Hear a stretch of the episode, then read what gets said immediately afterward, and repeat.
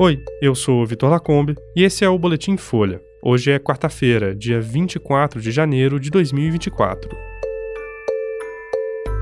Rússia acusa a Ucrânia de abater avião com 65 prisioneiros ucranianos a bordo. Trump consegue segunda vitória seguida em primária nos Estados Unidos e se distancia de Haley. E Polícia Federal faz operação contra suspeito de vazar a prova do Enem 2023.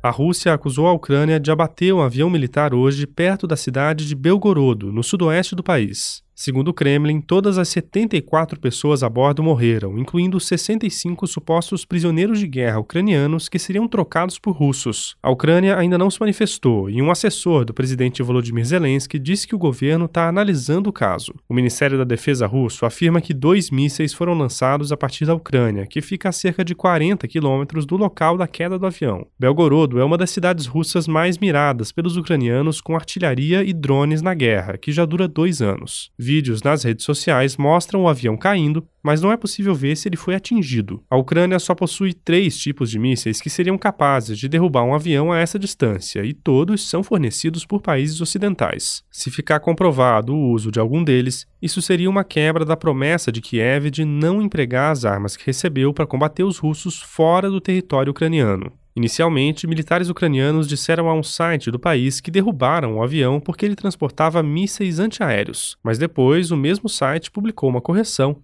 na qual os mesmos militares diziam que Kiev não tinha nada a ver com o incidente.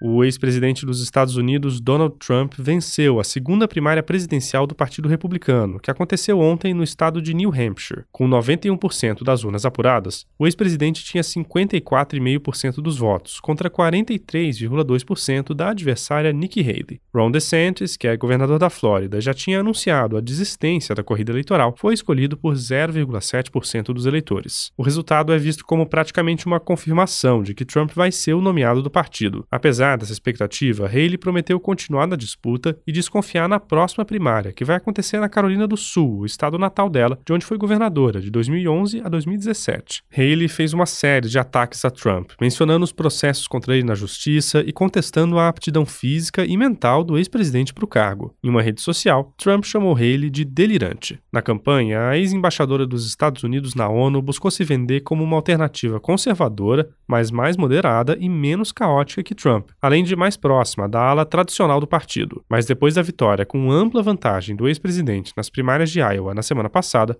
a distância entre eles na corrida voltou a crescer. Depois do resultado em New Hampshire, o presidente Joe Biden, que deve concorrer à reeleição pelo Partido Democrata, afirmou que a democracia e a liberdade estão em jogo.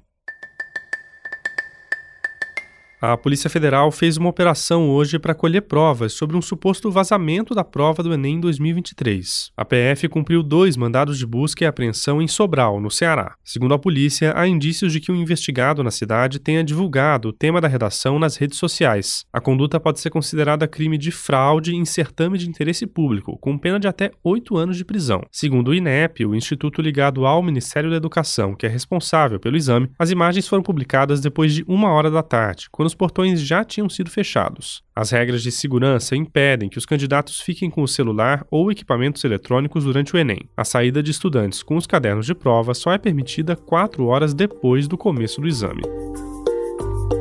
Esse foi o Boletim Folha, que é publicado de segunda a sexta, duas vezes por dia, de manhã cedinho e no final da tarde. A produção é de Daniel Castro e Laila Moalen e a edição de som também é da Laila. Essas e outras notícias você encontra em folha.com. Até mais.